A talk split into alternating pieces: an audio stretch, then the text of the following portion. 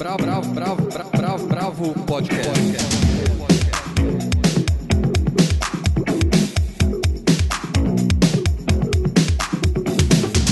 Olá, bem-vindos ao podcast da Bravo. Eu sou Guilherme Werneck e esse é aquele podcast com a redação inteira, menos o Andrei Reina que está viajando, está em Teresina fazendo uma matéria, então estamos aqui. Helena Bagnoli, Paula Carvalho e Almir de Freitas. Hoje a gente vai falar do Chico Buarque que ganhou o prêmio Camões, das exposições de Ernesto Neto na Pinacoteca de São Paulo e no Rio Mulheres da Coleção do Mar e de Harun Farok que está no IMS. A gente também fala de Escumalha, o disco novo do Douglas Germano, do palco em homenagem ao Itamar Assunção que rolou na virada cultural no fim de semana passado do filme A Grande Dama, do diretor argentino Juan José Campanella, e do final de Game of Thrones. Para arrematar tudo, o nosso momento melhor não, parte E vamos começar com o Chico. E antes de bater um papo, vamos ouvir o Chico, né, que é muito melhor. Vamos ouvir construção toda feita em versos alexandrinos, com rimas internas, uma beleza.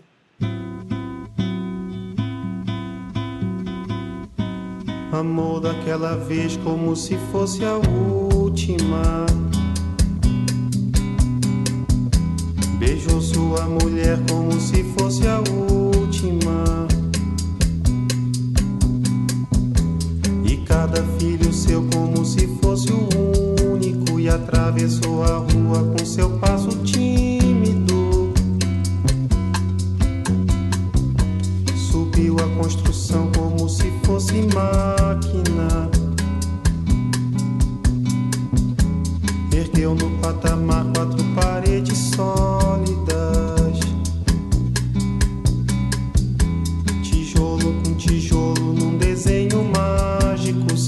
Olhos embotados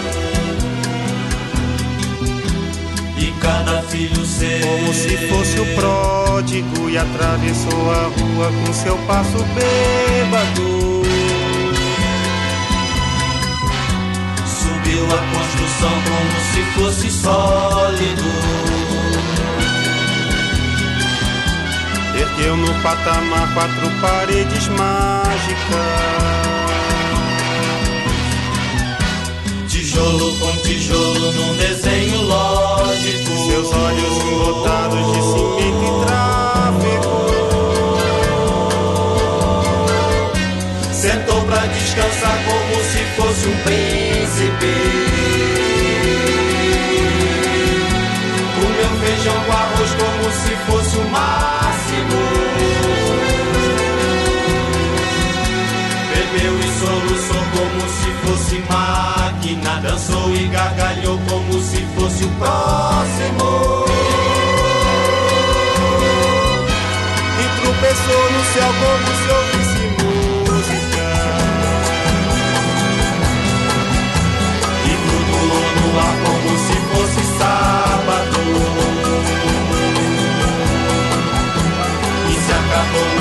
feito um pacote tímido Agonizou no meio do passeio náufrago na contramão, atrapalhando o público.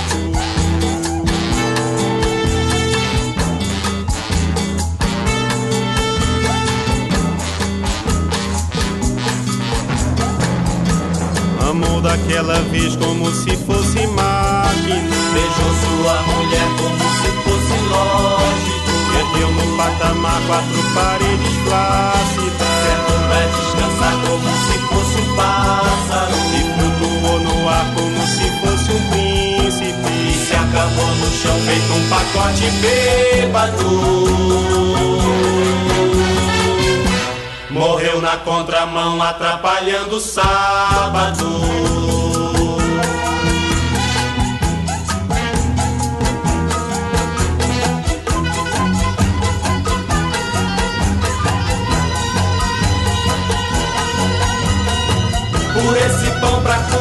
Por esse chão pra dormir.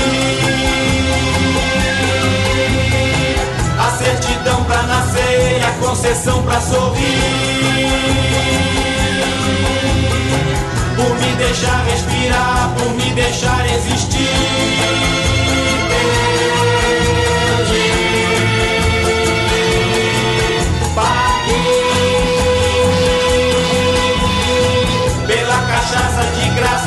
Gente tem que engolir.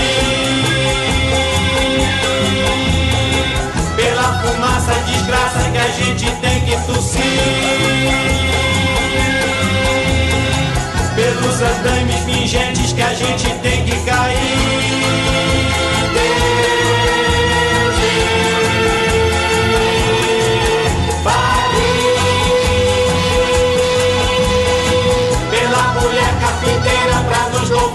Cuspir.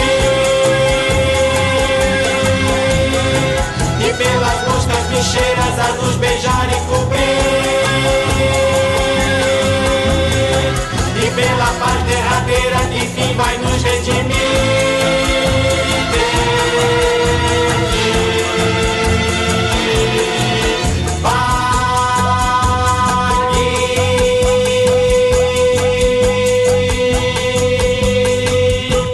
Essa foi Construção com Chico Buarque.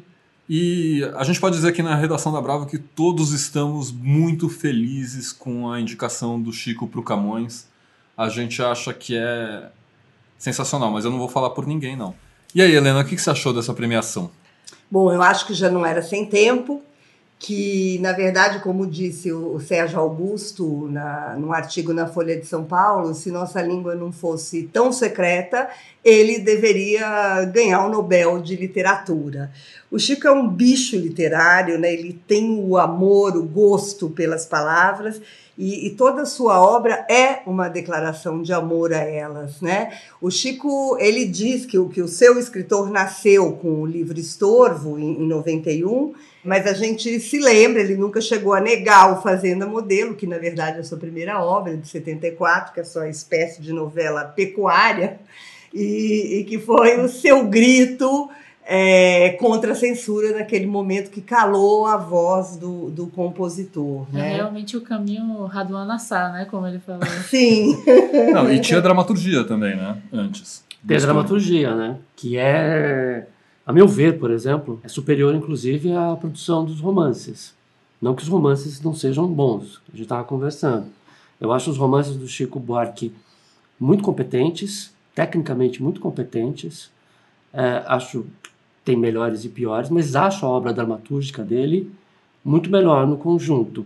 Embora a gente saiba, nessa conta do Prêmio Camões está entrando muito a produção de compositor dele, né? Sim. Gente, não dá para comparar o Chico letrista, com, que é um Chico poeta, com o Chico romancista ou com o Chico dramaturgo. O Chico letrista é infinitamente superior.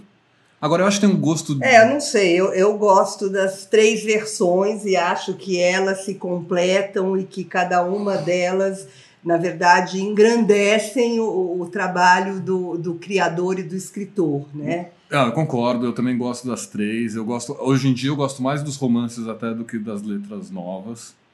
Mas tem várias camadas no Chico que são importantes, eu acho, do ponto de vista lírico, do ponto de vista formal, uhum. De você trazer toda essa erudição que ele trazia de uma, uma maneira muito simples e muito fluida dialogando com a música brasileira de um jeito e com samba de um jeito absolutamente autêntico. Então eu acho que isso reflete, e, e no período em que ele escreveu e dentro da, da, da questão política que ele estava vivendo. Uhum. E eu acho que é muito interessante o Camões ser dado no primeiro ano de governo Bolsonaro. Sim, sem Sim, dúvida. É, é, é lindo, é simbólico, é político, é necessário, né? É, o, o Chico, eu, eu separei aqui um, uma- um trecho que, de uma entrevista que ele fez com o Roberto de Oliveira, que ele fala assim: é, não há um parentesco próximo entre romance e música, mas existe uma música na estrutura dos meus livros. E também há sempre uma música no fundo da minha cabeça quando eu estou escrevendo. É quase uma trilha sonora, um assovio, um cantarolar que dita o ritmo. É, E-. Não, não é isso, né? Há, há uma, as coisas se amalgamam na obra dele, né? Acho que dos livros, pelo menos dos que eu li, assim, eu acho que o mais musical é o, o último, agora o Irmão Alemão, que tem essa coisa do amor pela música que conecta ele e o irmão que ele não conheceu na, na Itália, ou na, na Alemanha, né? É, só que eu sou também uma defensora da, do Chico contemporâneo, letrista e, e, e músico. Eu acho que eu concordo com o Fernando Barros e Silva, que ele tem um, um artigo na Serrote, é, uma Serrote mais antiga, chama O Fim da Canção, em torno do último Chico.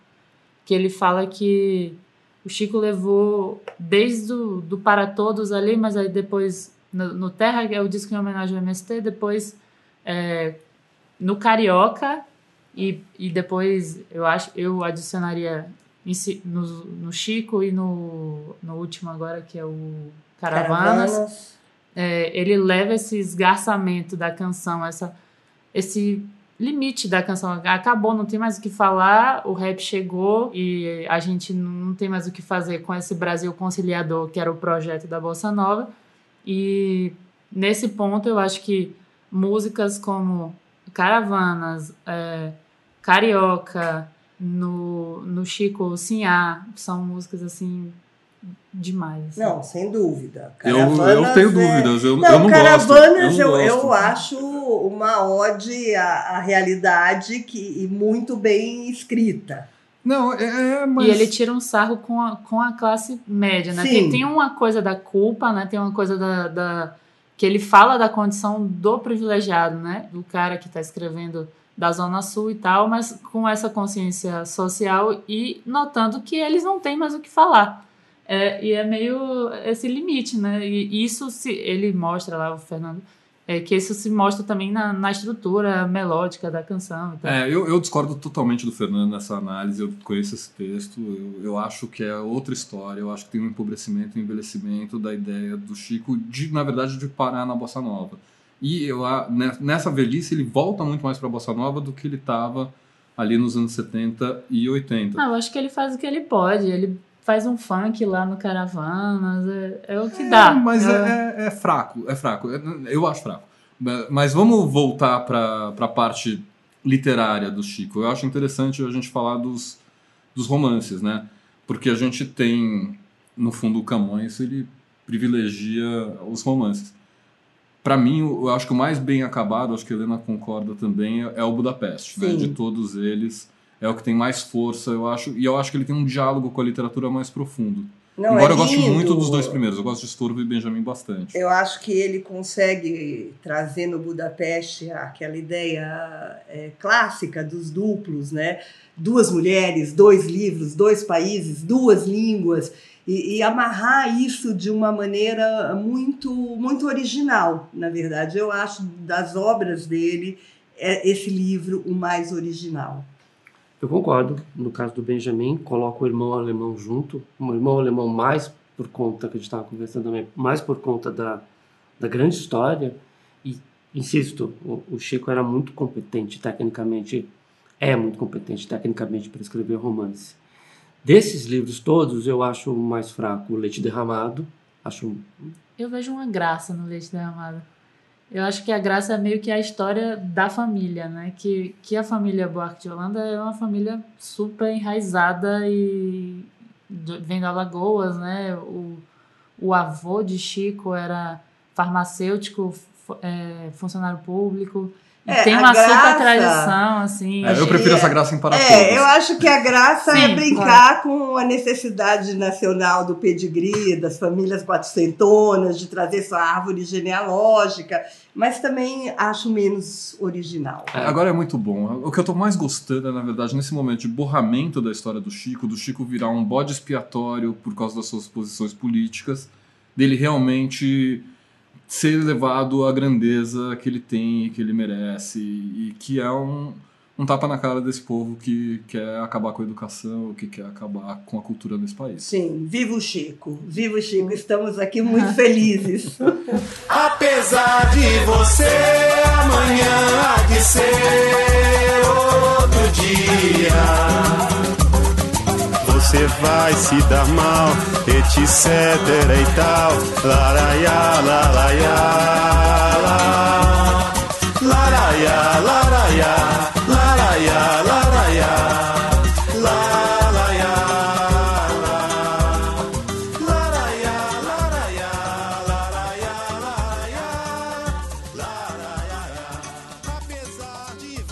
Beleza, vamos mudar de assunto? Bom, agora vamos falar de exposições. A Helena teve na Pinacoteca vendo a exposição do Ernesto Neto, um dos grandes artistas brasileiros vivos. O que, que você achou da exposição? É, bom, eu fui num dia bem peculiar, porque tinham. Estava sendo visitada por três escolas, então foi muito legal você observar as obras e observar a interação das crianças com as obras. Então, acho que ali eu consegui ver o- os dois objetivos da, da exposição do Ernesto Neto. Na verdade, essa exposição é uma retrospectiva né, desse artista carioca, chama-se Sopro. E, e os trabalhos que estão ali, eles ficam entre as esculturas e as instalações feitas com aquelas meias de poliamida geniais. Eu adoro esse, esse material e como ele usa o, o material e outros materiais flexíveis que é, vem dando tom da sua produção nos últimos 20 anos. Né? Então ele trabalha ali com gravidade, com equilíbrio, com textura, com luz, com cor, simbolismo, abstração. Então, você começa a ver essas âncoras na, na, na prática de, de tudo que está ali, né? Na verdade, desde o início da carreira do Ernesto Neto, nos anos 80, que ele vem discutindo a relação entre espaço expositivo e as diversas dimensões do espectador, do espectador se relacionando, olhando, percebendo, sentindo, né? Então, as suas esculturas sempre propuseram um espaço de, de convívio. Então, e nessa mostra, especificamente, a, a, ideia é oferecer uma experiência física que nos permita nos perceber enquanto indivíduos e enquanto parte de um todo, de um corpo maior. Né? A gente é literalmente sugado, imerso pelas, pelas esculturas. É, é uma experiência lúdica, é, é, sensorial, é grupal, é forte. Como é que eram as crianças ali vendo? Então, as crianças, é, na verdade, é claro que, que elas estavam em filas, tinham as regras, elas ficavam alucinadas, porque para elas era uma brincadeira. Imagina você entrar dentro de um túnel de, de feito com, com meia de poliamida e, e sair e voltar, e, e você vê as transparências, ou você deitar nas redes crochetadas ou, ou na, na a, a, instalação que ocupa o, o, espaço central, o octógono ali da, da Pinacoteca, é uma árvore gigantesca, majestosa, feita de crochê. E você tem um tapete com o um mapa do país, nas paredes você tem tecidos. É, e a ideia, e no, no, centro um tronco de uma árvore que, que vai nos lembrando, fazendo referência das nossas três matrizes né, culturais, da nossa herança indígena, nossa herança africana e nossa herança europeia. E essa obra, por exemplo, é uma obra literalmente para deitar e rolar. Então, é, com tambores, ali é, é o maior espaço, essa obra chama-se Curabrá Curaté.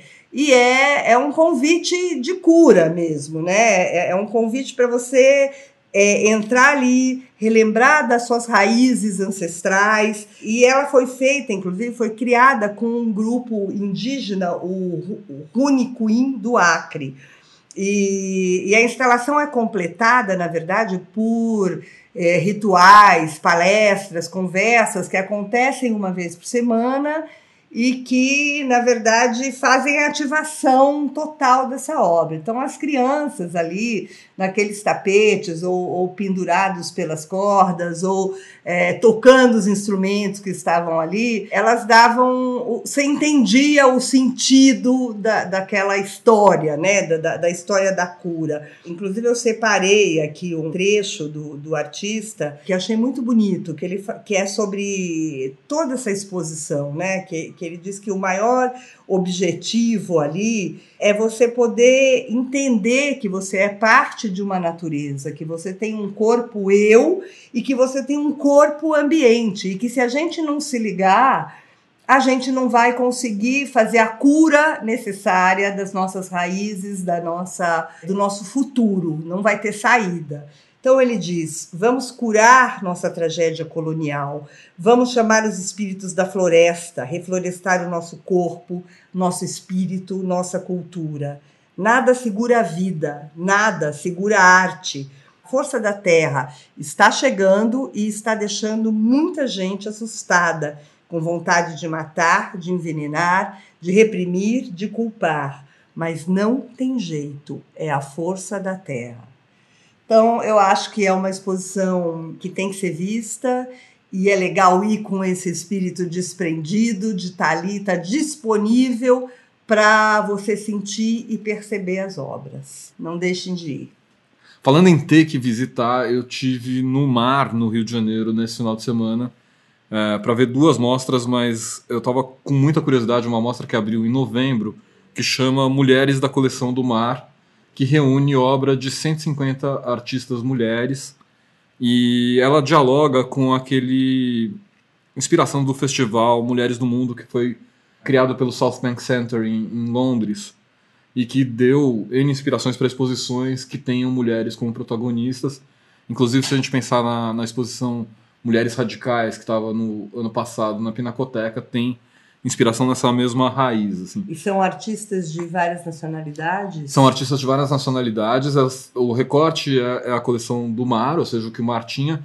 E dentro do processo é muito legal, porque o processo foi eles foram ver, eles queriam fazer uma exposição sobre mulheres, eles foram ver o que eles tinham e eles começaram a ver que eles não tinham obra de mulher em paridade com as obras de homem. Então também isso colocou o museu para se mexer para ir atrás de doadores, para ir atrás de coleções, para adquirir mais obras de mulheres para a coleção. E teve um processo muito interessante de trabalho com as próprias pessoas que trabalham no mar, as mulheres que trabalham no mar, para identificar o que é o feminino uhum. e como representar as mulheres numa exposição sobre mulheres. E aí não é a curadora, o diretor do museu, é, é a segurança, é a advogada, é a mulher que serve o café, é a faxineira. Então, isso também eu acho que deu um caldo interessante para a exposição. Mas o que eu gostei mais foi mesmo de, da expografia, de como ela foi montada. Né? Ela, ela é montada em torno de cinco núcleos. Um é retrato e representação, e nesse núcleo é muito muito legal porque você tem ali a mulher desde os retratos mais é, antigos até essa nova esse neorrealismo, né, essa nova representação, o corpo político da, da voz política as questões do feminismo. Cidade e paisagem, essa é muito legal também porque ela, ela é mais surpreendente. Ela reúne principalmente as obras ali da virada do século, do começo, e, e, mostra essas primeiras mulheres pintando. E essas primeiras mulheres que tinham condições de sair na rua, no Rio, principalmente no Rio de Janeiro, são muitas é, pintoras cariocas, indo à rua e pintar uma casinha, uma paisagem, uma marina.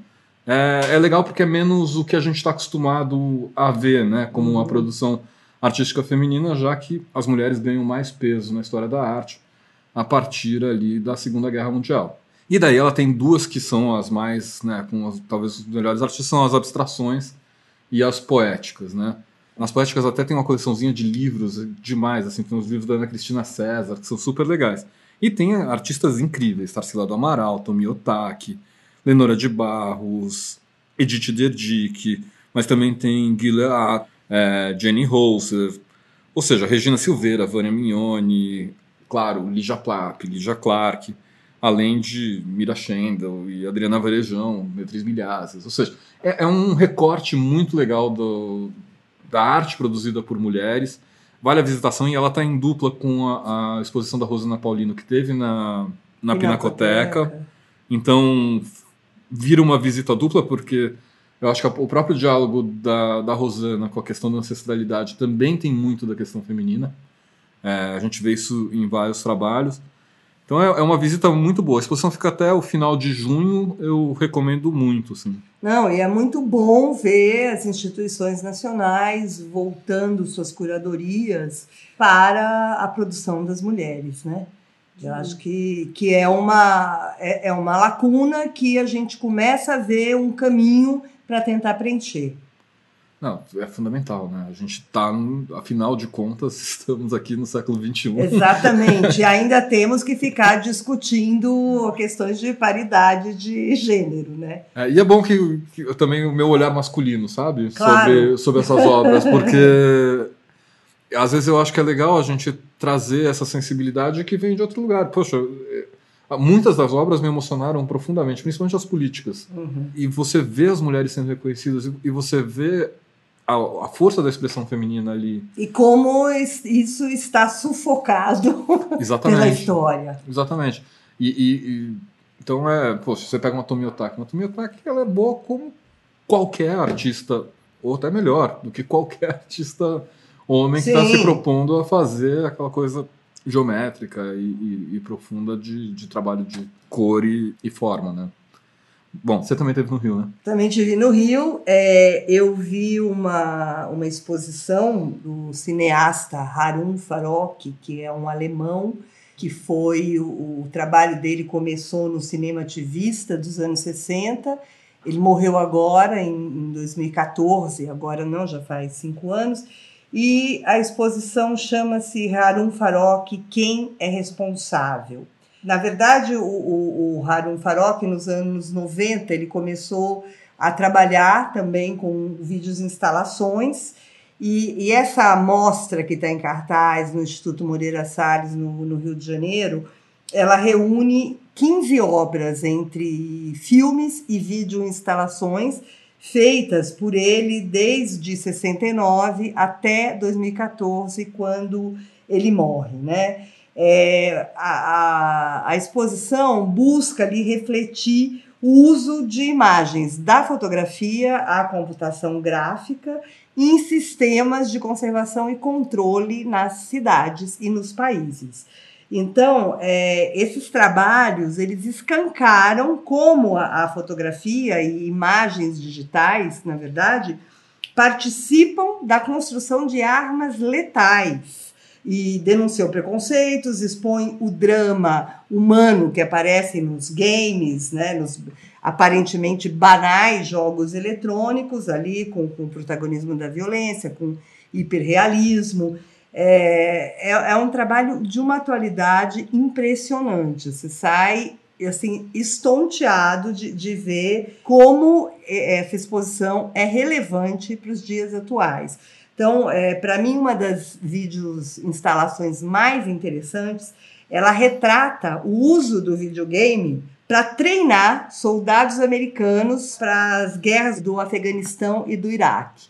Então é uma loucura você vendo como os soldados foram treinados a partir desses jogos, como eles simulam que, e como isso depois se aplicou na realidade. Não, e assim, drone, hoje em dia, que é responsável por boa parte dos ataques letais dos Estados Unidos, é um cara no deserto de Nevada, dentro de um bunker militar, jogando videogame. Sim. Então você também tem esse distanciamento, né, do, da morte, da, da morte real, assim, da é, é quase uma morte simbólica, né? Claro, não, e, vira essa ligação entre a, a, indústria cultural, a indústria da guerra, é muito chocante a hora que você realiza isso, né? Ah, mas ela sempre foi, né? Você tem aquele livro do Paul Virilio que só analisa cinema e, e guerra. Sim, chama inclusive sim, guerra e cinema. Sim. Que é, É, mas a hora que você vê isso em imagem, de fato, a ligação, é, é muito chocante. Mas aqui também tem uma coisa da tecnologia de ponta, né? Via, via games, né? Que, que eu acho que pesa mais do que em termos de indústria cultural, talvez. Ah, né? não, sim, eu digo. Mas a guerra tem, tem o seu lugar glorificado Claro, dentro da claro. indústria cultural Claro. e, e, assim, pra quem joga videogame é legal pra caramba, inclusive, né? Não dá pra... é, eu acho até importante, do ponto de vista psicossocial, você lidar com esse universo dentro da, da virtualidade, melhor Sim. do que na vida real. O problema, pra mim, são os caras que estão jogando videogame e matando gente de verdade. É, claro. é, em ataques que nem sempre são tão cirúrgicos como eles dizem que são, né? Porque a ideia também tem uma coisa, né? A ide- A ideia do jogo é, associado à guerra, ela é, ela é anti- antiquíssima, né? O videogame, ele dá realismo à coisa. Xadrez. Xadrez. Sim, sim. o xadrez sim. é um jogo de guerra, né? Se você vai para as civilizações orientais, você encontra jogos similares, que é questão de estratégia, de conquista. A ideia da, da guerra como um jogo de espetáculo, eu me lembro muito bem quando a primeira guerra do Iraque, do George Do Bush, Kuwait, né? do Kuwait, do foi a invasão do Kuwait. Que aí se falou na guerra como videogame, porque era aquela guerra que eles diziam cirúrgica, e não era cirúrgica porcaria nenhuma, que eram os mísseis Tomahawk lançados do deserto contra as cidades iraquianas e as, e as linhas no, no Kuwait. Né? Aquilo deu uma, deu uma impressão de, de, de jogo, a guerra como jogo, como espetáculo. Mas é a tecnologia, né? É, É. então, e o que o Harun Farok faz, ele reúne mais de 40 anos dessa história nesse trabalho em vídeo, então você fica Nossa, sem ar, porque ele parte da premissa que nenhuma imagem é inocente e que tudo que é produzido, seja os pictogramas, imagens de mo- monitoramento de trânsito, é, videogame, etc., está a serviço de um sistema de controle da sociedade contemporânea. Então, é um trabalho realmente atual, que explora hoje, que, que deixa claro hoje esse limite borrado das fronteiras entre ficção e realidade. Quer dizer, hoje, na verdade, ele só tem uma concretude maior do que antes, que, mas que, obviamente, isso sempre fez parte da nossa história e agora ele foi sacralizado, né? É, então é, é uma obra muito, muito importante, muito interessante. Quem não conseguir, ela vai ficar no Rio de Janeiro até o dia 30 de junho. Quem não conseguir ver no Rio de Janeiro vai poder ver aqui no Instituto Moreira Salles, em São Paulo, que chega em setembro desse ano. E se você Então- não conseguir ir pro Rio de Janeiro, ou tiver passado, você pode ir lá na favelinha do Bop que eles criaram. A gente não Que tem você videogame, mas. vai, vai poder pode ter uma ideia real. Você ali, pode né? comprar um videogame da PlayStation. Legal. Só que eles têm os, os, os alvos bem específicos, né? Exatamente. E não somos nós. É, é a escumalha. É, exatamente. Vamos falar de escumalha, Paula? Bora.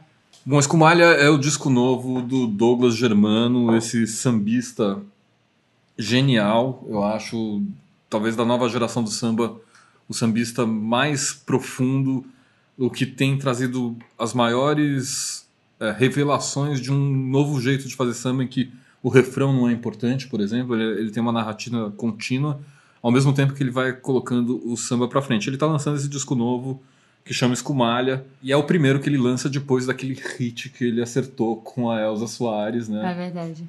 O Maria de Vila Matilde. Exatamente. Aí você fala é, novo sambista, mas na verdade o, o Douglas ele tem uma, uma história já, já antiga. Ele, ele toca na bateria da, da Nenê de Vila Matilde desde os anos 80. né? E, e eu conversei com ele, a gente fez uma entrevista ontem, depois procurem lá no, no Medium da Bravo, vai sair. Enfim, ele falou que ele estava incomodado com essa coisa da, da vida numa, no que ele chamou de uma bolha urbana de São Paulo. E aí ele foi atrás, tanto é, pessoalmente como com amigos, das lembranças de infância das pessoas, na, o que tinha na casa, os objetos da casa, é, os altares, o, o que tinha de comida, essas coisas assim. E, e esse é o mote de- dessa temática da escumalha. A escumalha que ele propunha era uma escumalha é, como força, né? como força criativa do Brasil. Só que aí ele conseguiu. Enfim, ele, ele tem um amigo em comum com o Aldi Blanc, e aí eles conseguiram fazer uma parceria. Tem uma, a segunda música do disco, que é Vale a Couto, é, é com o Aldi Blanc, que é o grande parceiro de João Bosco e tal. E a escumalha de Aldi Blanc é a escumalha nazista, da, da Alemanha nazista. E aí ele teve que organizar, reorganizar tudo, e aí o disco começou.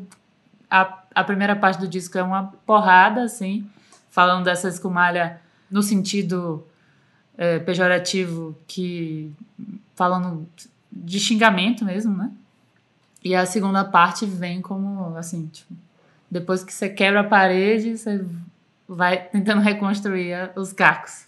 Eu acho que ele tem uma lírica que é muito própria, né? Essa, essa questão da, de como fazer as palavras fluírem na, na contação de história, para mim é, é, a melhor marca do Douglas. E assim, ele é novo dentro do universo do samba. Ele é um cara da geração do Kiko Dinucci, do, do Rodrigo Exato. Campos, então Ele é novo, tem, né? não, digo ele tem, é, ele tem essa trajetória, ele já tem música, ele tem uma música gravada pelo Fundo de Quintal nos anos 90. Mas tem várias músicas do Metá Metá que, que ele compôs e, e ele ele é um dos, dos, dos precursores dessa coisa que trouxe de novo pro samba essa coisa do violão afro, né, com o baixo e, e, e super rítmico. E eu acho que o que você fala da poesia dele, é, do jeito dele encaixar as palavras, tem muito disso também. É muito rítmico, né? É, a própria forma de cantar já, é, já, já vem com uma percussão, assim. É, já vem com uma levada. É, já vem é. com uma levada. É, é incrível, eu achei um descasso também. eu adoro o coro, eu acho incrível. A, a, a mulher do Douglas, a Tânia Viana, ela é cantora lírica e, e o coro tem, tem várias mulheres que cantam na- no teatro municipal.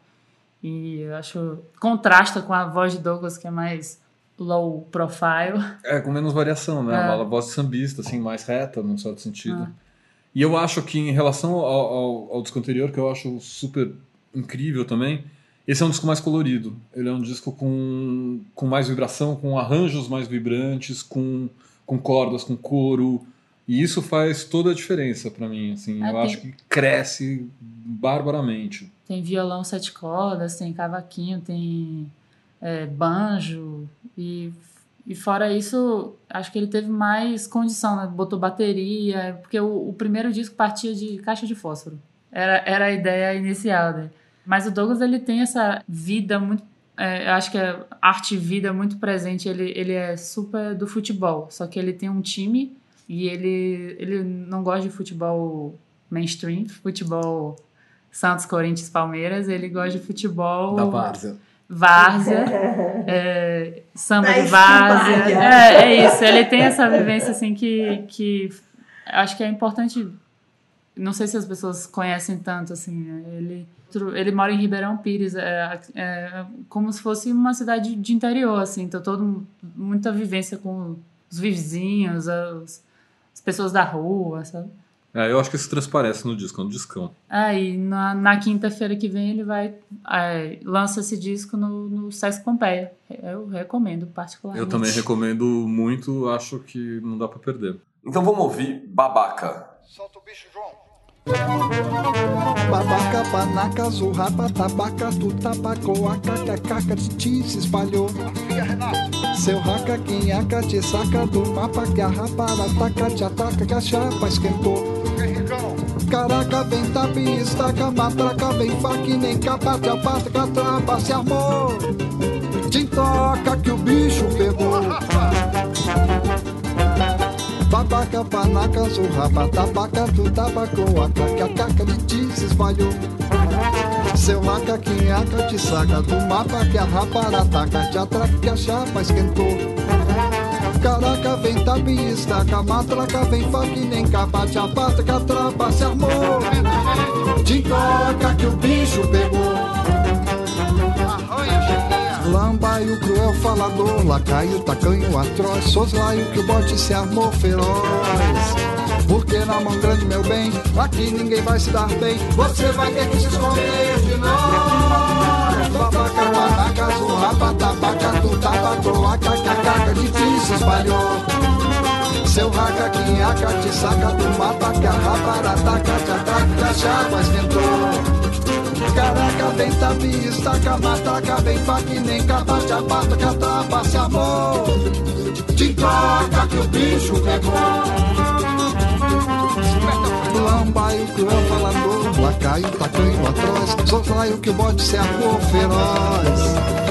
Porque era mão grande, meu bem, aqui ninguém vai se dar bem, você vai ter que se esconder de nós.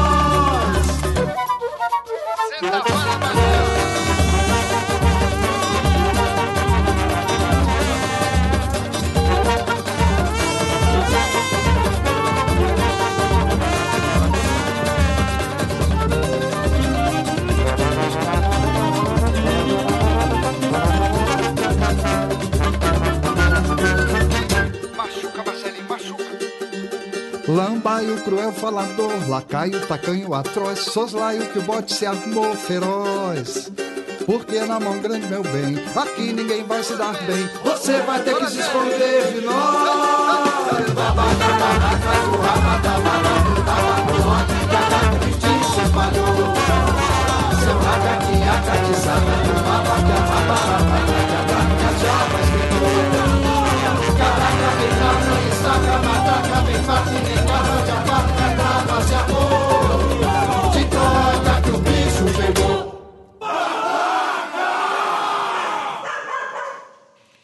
E falando em show, ah, teve a virada cultural no, no fim de semana.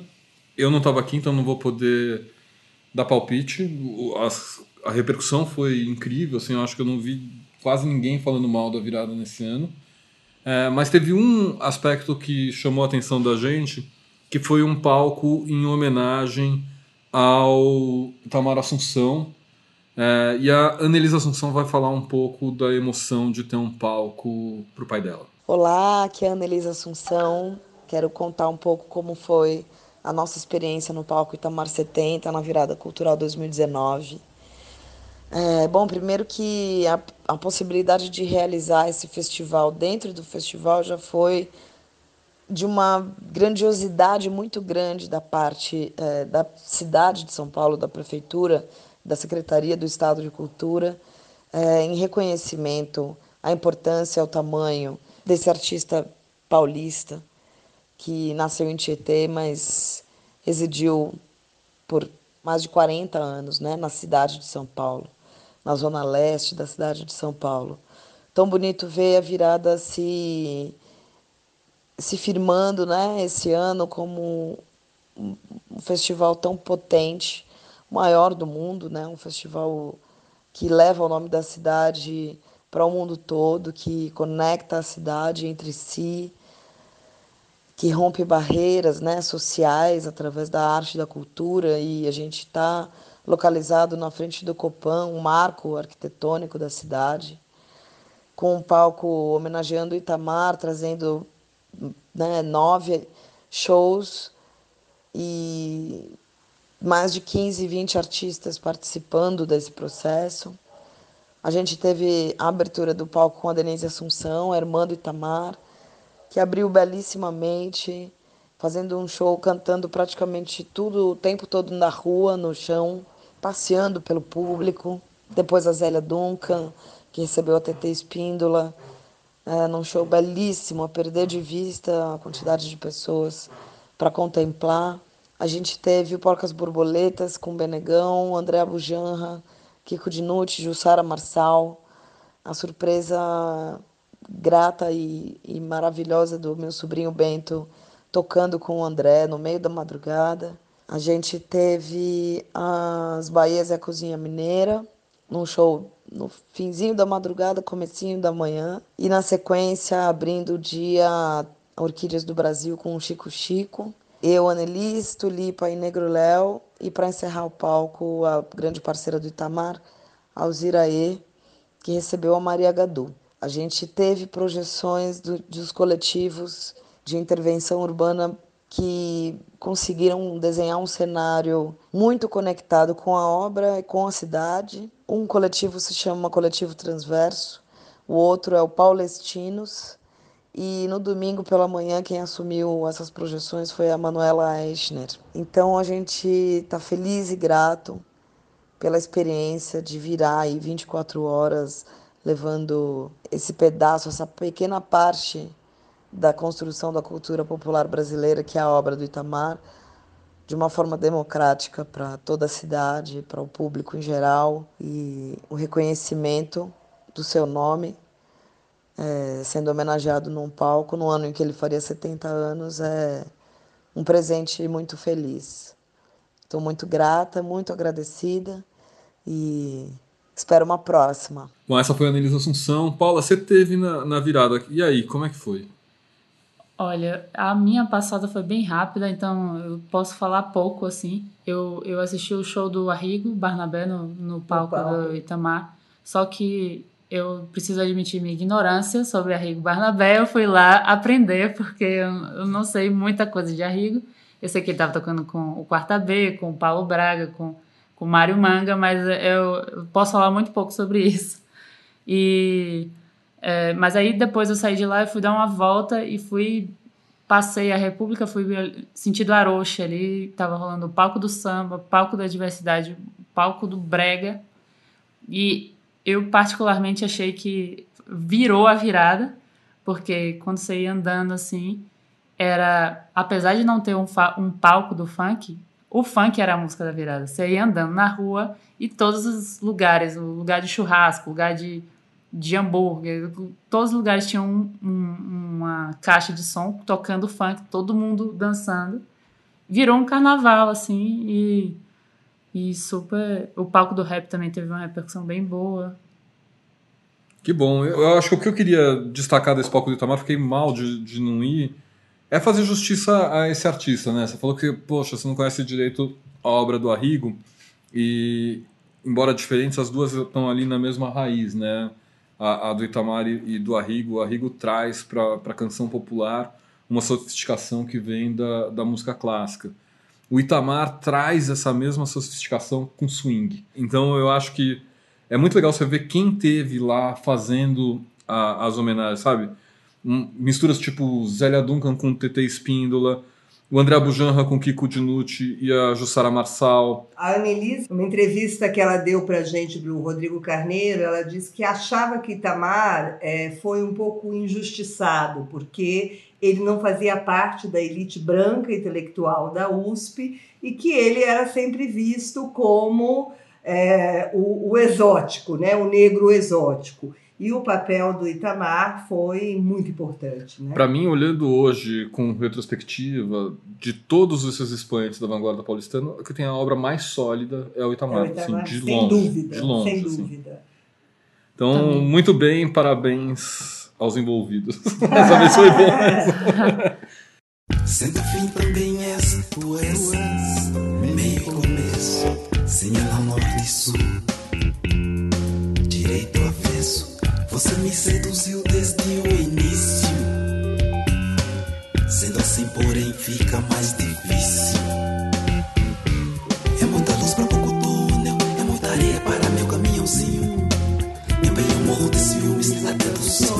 Bronzeia você com carinho. Logo me diz pra ser sutil, não faço ideia, mas me resta um caminho.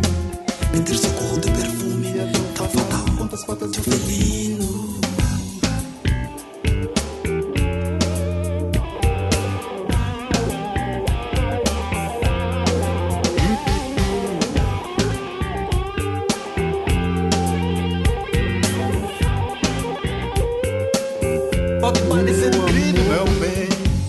Parecer incrível, me dando a telha, tentando meu coraçãozinho. A lei negra, meu telefone e o ramal, rapidinho. Ser feliz é bem possível, a lua cheia me reduz a pedacinhos. Eu viro prata lobisomem, eu viro, viro vampiro, viro menino. Ser feliz é bem possível, a lua cheia me reduz a pedacinhos.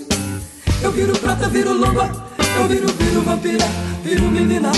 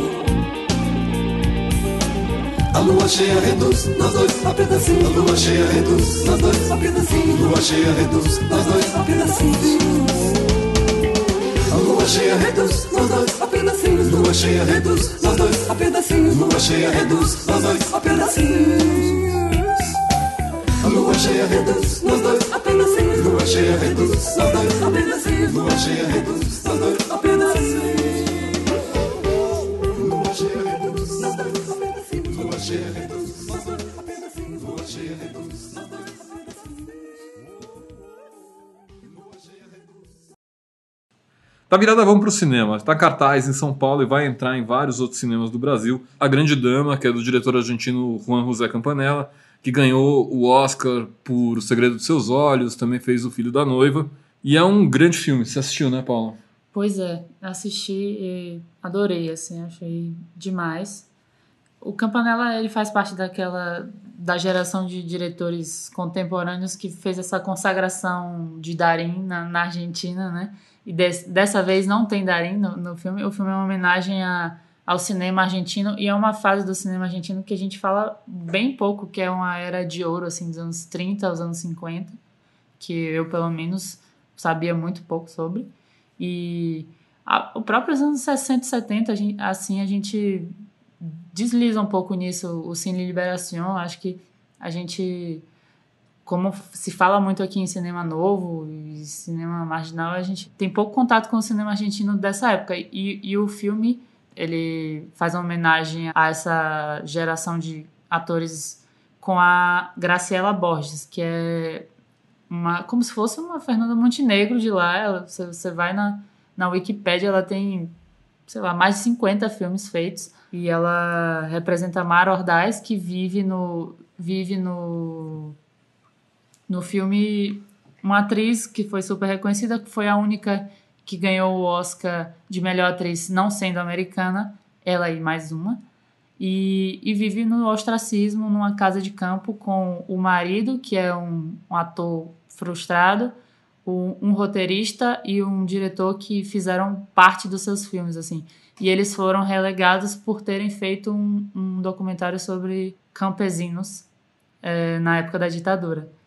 E aí o filme mostra esse choque de gerações, assim, de, um, de uma geração de artistas que valoriza essa obra mais social, uma obra preocupada com a realidade social, e, e um, um casal que chega na casa para tentar especular e é, fazer com que a Mara venda a casa para fazer um grande complexo imobiliário que é representando essa, esse, esse neoliberalismo autocentrado autocentrado gourmet enfim e, e o filme ele é na verdade um remake de um filme dos anos 70 da Argentina do José Martinez Soares que é o Los Muchachos de Antes no usaban arsénico que na verdade fazia uma crítica a ditadura e tal, mas é, o roteiro ele é todo aliás, os personagens eles são todos diferentes assim.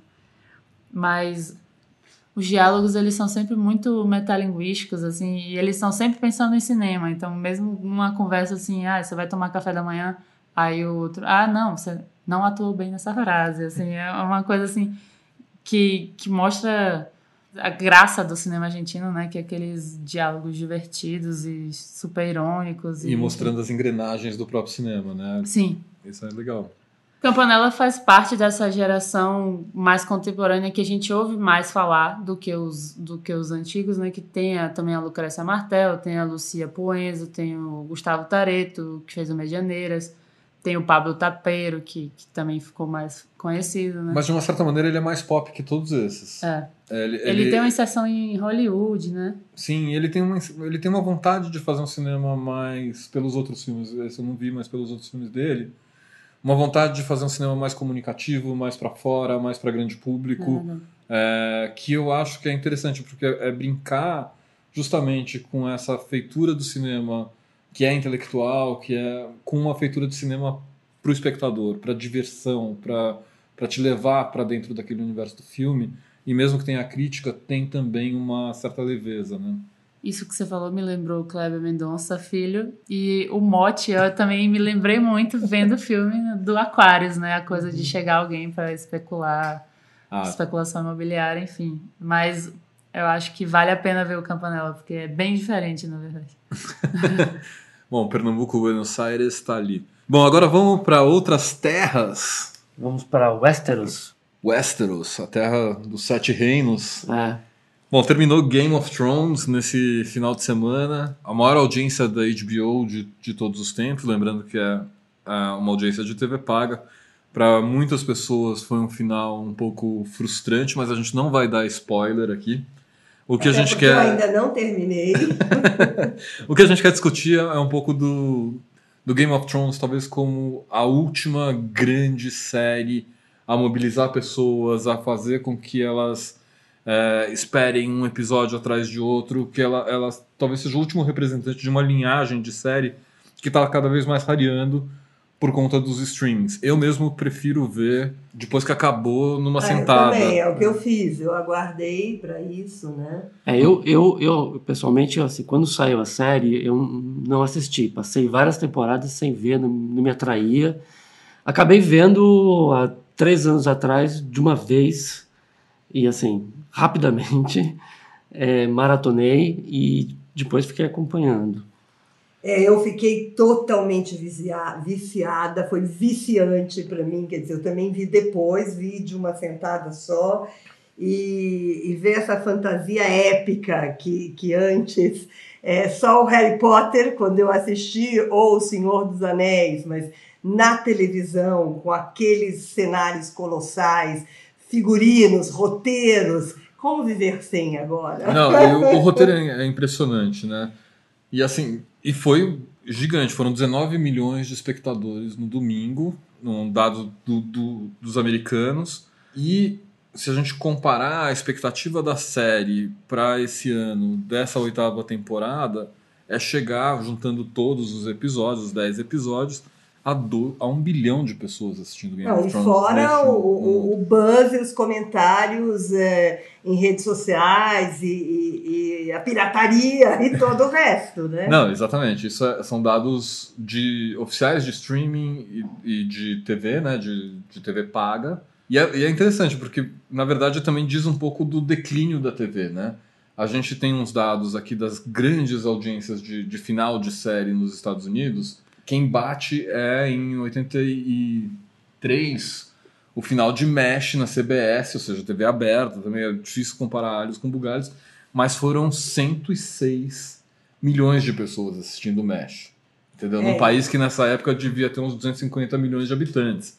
É, para agora, 19 milhões as pessoas soltando fogos.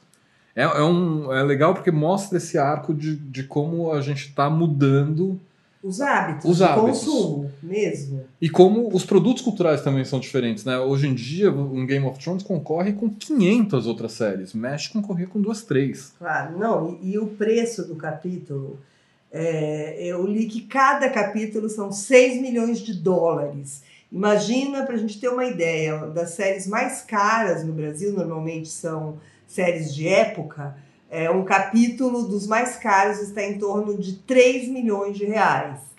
É, é um delírio, né? Quando Mas mostra, pensa. né? Mas mostra, porque é, é, muito bem acabado, assim.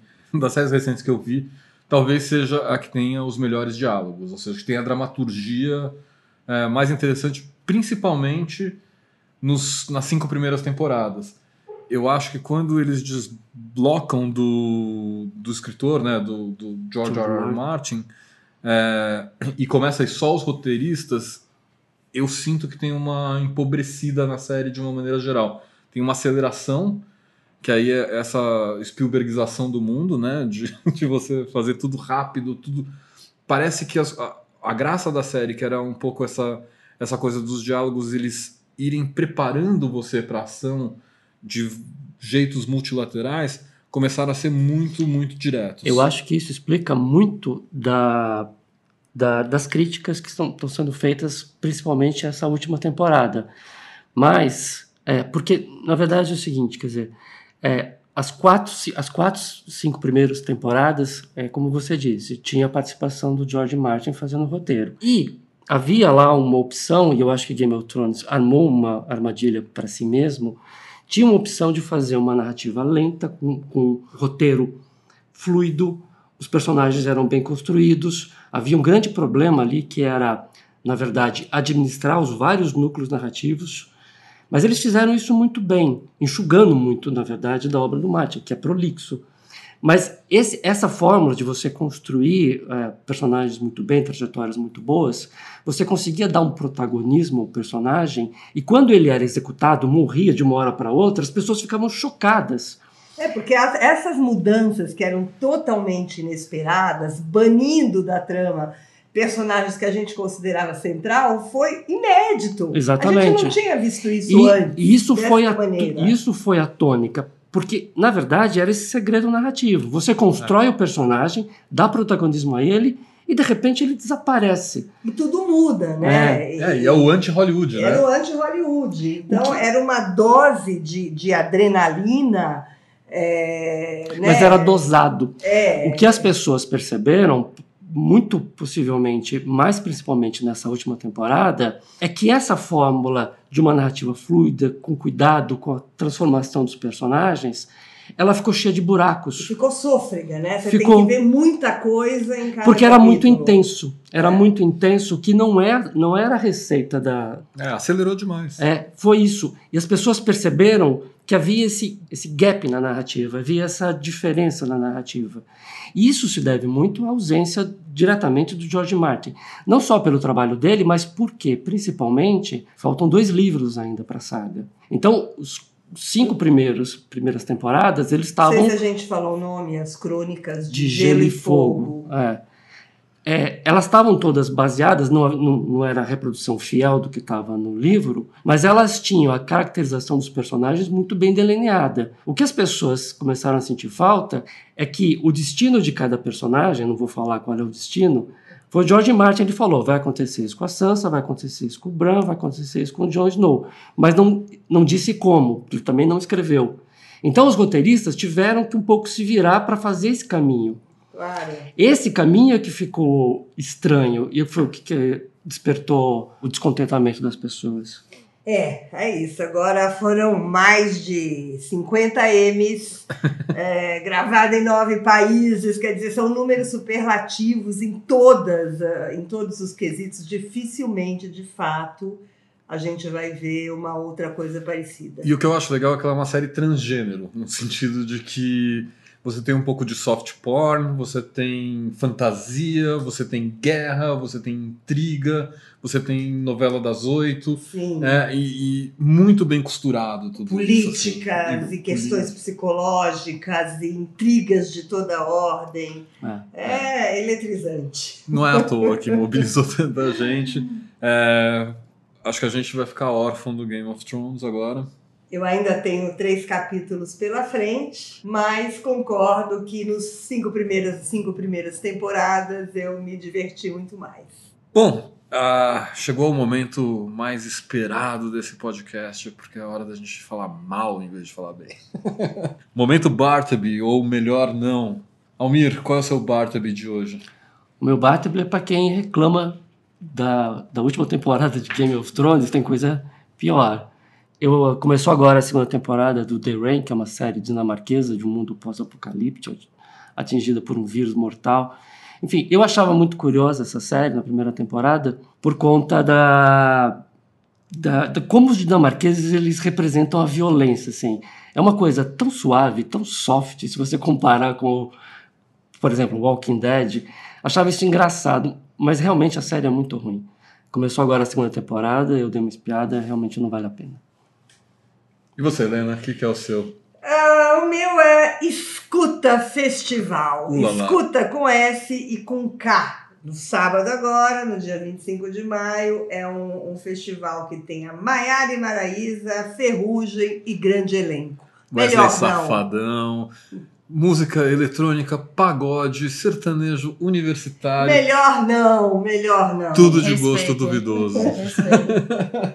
vai lá, Paula, vai lá para o, O meu, não tem, o meu não tem nem justificativa, o meu melhor não. Lobão. E o meu melhor não é de outra natureza. Me fez muito mal para a saúde o single novo da Clarice Falcão que chama Mal para a Saúde, foi produzido por ela e pelo Lucas Paiva. É uma tentativa de letruxização da Clarice Falcão, muito mal sucedida. Uma estética oitentista, tudo errado, tudo errado. Letra errada, clipe errado, cantor errada, produção péssima. Então, melhor não, Clarice Falcão. É, se esse é o aperitivo do disco, eu não quero nem saber o que vem pela frente. Então, nesse bom humor,